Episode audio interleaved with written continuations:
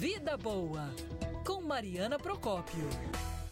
Oi, gente, bem-vindo ao podcast da Coluna Vida Boa. Eu sou Marina Procópio e trago para vocês sempre uma entrevista importante na área de saúde, de esporte, de qualidade de vida da gente e de quem a gente ama. Pela primeira vez, esse bate-papo aqui traz uma entrevista sobre a saúde animal. É, vamos falar da saúde do no dos nossos bichanos. Você também tem essa percepção de que eles estão mais gordinhos? Por isso, a gente trouxe hoje, com quem a gente vai conversar, é uma veterinária. Veterinária Érica Araújo, minha colega na Band News FM também colunista e idealizadora do podcast Mundo Animal, que vai falar sobre essa relação da nossa saúde com a deles. Vocês sabiam que gatos, por exemplo, também são propensos à depressão, dependem de atenção, de carinho, que o cachorro também depende disso. Na hora da gente passear com ele, o ideal é a gente não ficar no celular, a gente dar atenção para o bichano, porque isso faz diferença. Pois é, esses são alguns dos temas, dos assuntos que você vai acompanhar aqui nessa entrevista que começa a partir de agora. Vamos lá!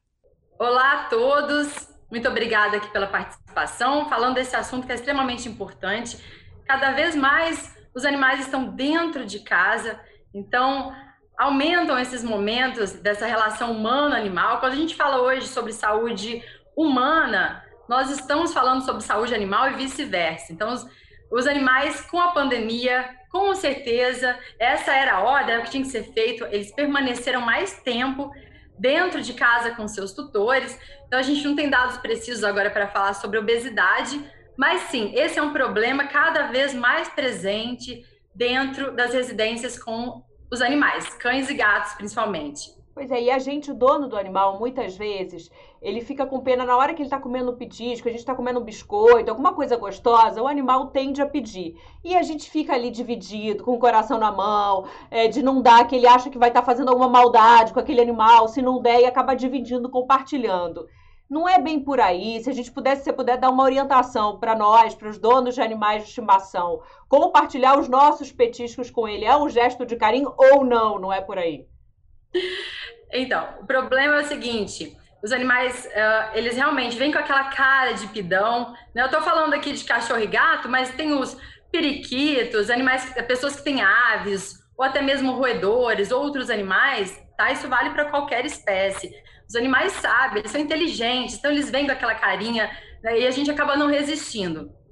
Porém, alimentos com tempero, alimentos humanos, né? Eles não são saudáveis.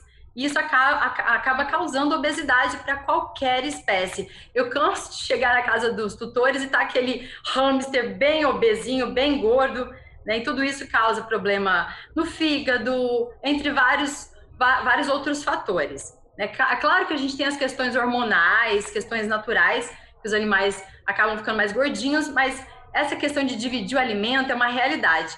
Então, o que, que as pessoas devem fazer? Começar a dividir alimentos saudáveis. Por exemplo, você corta ali a cenoura, come a cenoura crua, gostosinha e divide com seu mascote.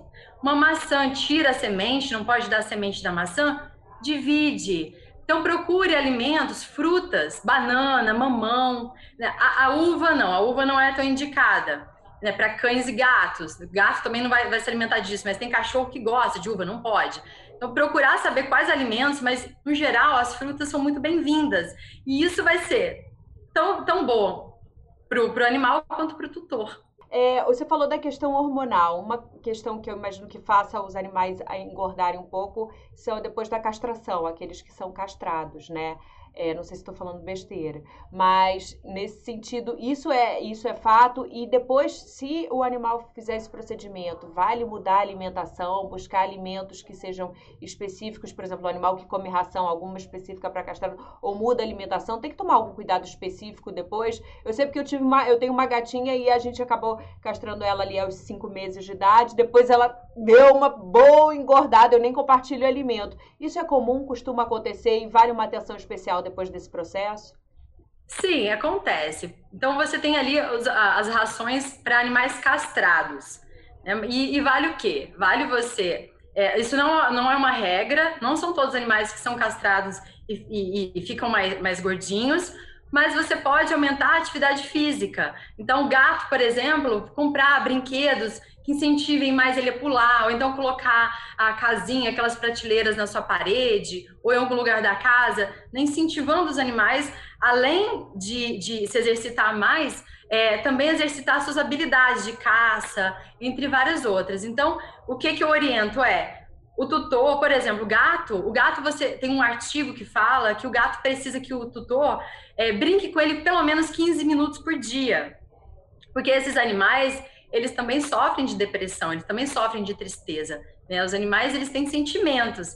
Então, 15 minutos você brincando ali com seu gatinho, você já vai estar tá exercitando. E isso traz também, gente, tudo isso traz uma satisfação para o nosso emocional toda vez que a gente está brincando, a gente está ali promovendo o bem-estar do animal, aquilo é diretamente revertido para o nosso bem-estar. Então, por isso que ter um animal, e aumentaram muitas as adoções agora durante a pandemia, justamente porque as pessoas entraram no processo, é, todos nós entramos, né, de carência, muitas pessoas sozinhas, e os animais eram para fazer companhia. E o cachorro é a mesma coisa, castrou um animalzinho, não é uma regra que vai engordar, mas aumenta os passeios, procura o veterinário para ver uma ração é, específica para animais castrados e não dê alimentos gordurosos, né, comida humana, para poder evitar esse tipo de coisa também. Você falou do passeio com os cachorros. Tem algum tempo ideal, algum mínimo que é bom? Porque tem gente que desce, o cachorro faz ali o cocô e o xixi, e aí depois já volta e já sobe. É bom dar uma voltinha? Tem um limite, um máximo, um mínimo? Como é que funciona isso? Eu sempre oriento os meus clientes, meus amigos, a passearem pelo menos duas vezes ao dia. Acho que um tempo de meia hora ao dia é um tempo ideal, né? Então, assim, se você quiser dividir esse tempo, 15 minutos de manhã, e assim, eu sempre oriento também, gente, não levar o celular. Compartilha daquele momento de passeio. Eu vejo várias pessoas passeando com o celular ali na mão, o animal todo desorientado. Então, faça desse momento um momento prazeroso para você também para o mascotinho, mas para você também. Então, 15 minutos de manhã, porque o animal acorda, ele acorda para a vida, como a gente. E ele precisa socializar, ele quer ali fazer, marcar o território, né? Sentir o cheirinho dos outros bichinhos da vizinhança. Então, você levar para passear de manhã, ah, ele já chega em casa e já fica satisfeito para o dia. E aí, no final da tarde, noitinha, a mesma coisa. Você leva para dar mais uma passeadinha. Com isso, as pessoas também se beneficiam. Ó, a parte cardiorrespiratória, a pressão, isso são dados já científicos do quanto esses passeios eles, eles também beneficiam a saúde humana.